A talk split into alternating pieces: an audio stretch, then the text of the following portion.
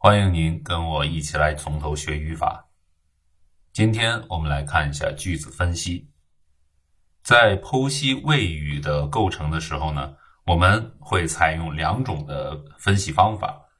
一种是把谓语剖析为谓语动词 （predicate verb）、宾语 （object）、补语 （complement）、状语 （adverbial） 和主语一起得出主动宾补状等五个主要的由词组表示的分句成分。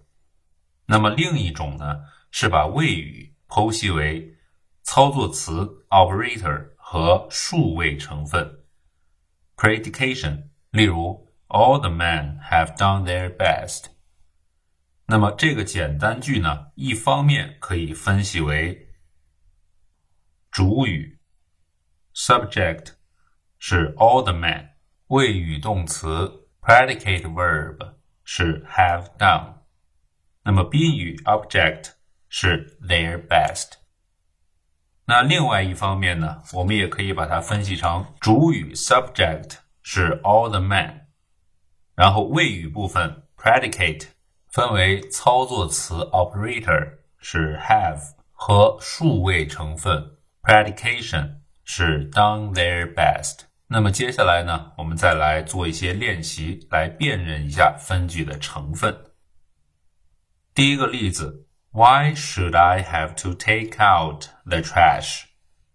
那么它的主语 subject 呢就是 I，那它的这个谓语动词就是 should have to take out。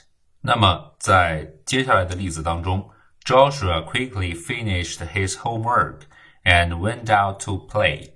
在这句话当中呢，它的宾语 object。是 homework，它的这个状语 adverbial 是 quickly to play。那接下来这个例子，The huge black horse easily won the race。它的主语是 the huge black horse， 它的宾语是 race。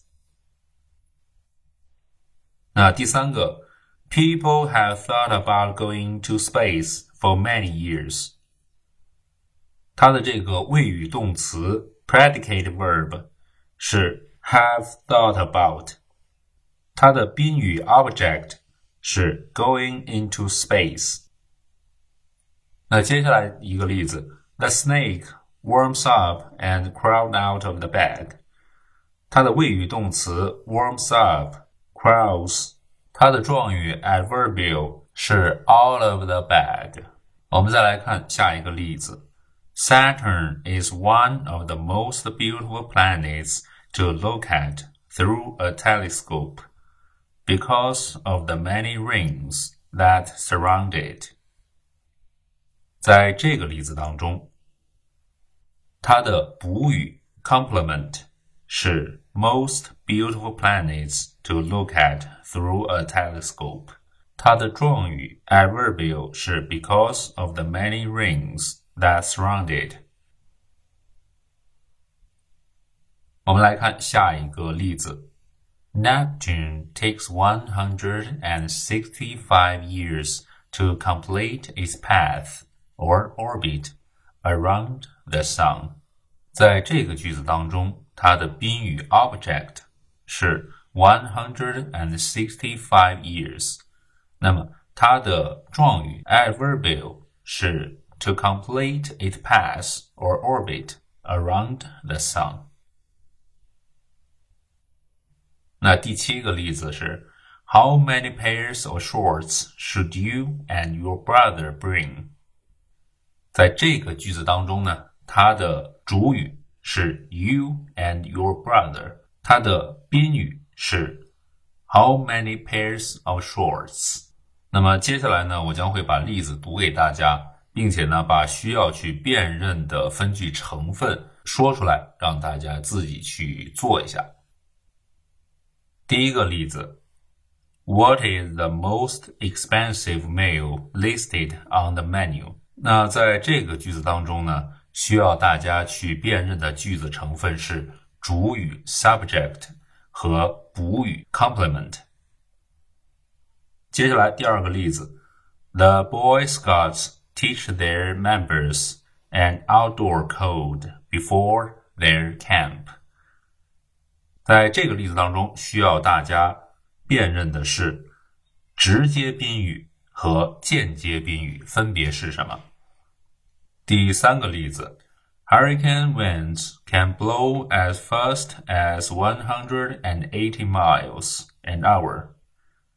那这个句子当中需要大家辨认的句子成分是谓语动词 predicate verb 和状语 adverbial。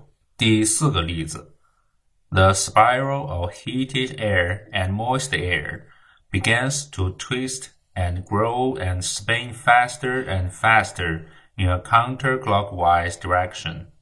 这个句子需要大家辨认的是主语 subject 和宾语 object。再接下来一个例子，The direction of hurricane's spiral moves is counterclockwise。这个句子需要大家辨认的句子成分是主语 subject 和补语 complement。第六个例子，At the North Pole, the sun does not shine for half of the year。这个句子要求大家辨认的是谓语动词 predicate verb 和它的状语 adverbial。第七个例子，The cold winds that blow off of the Arctic Ocean Make the North Pole a very cold place。 这个例子需要大家辨认的句子成分是主语 subject 和宾语补语。第八个例子，These criminals might have been guilty of murder。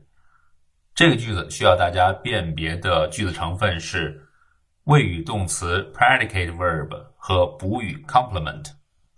有兴趣的话，可以把这几个例子的答案写在评论区，我会跟您一一交流。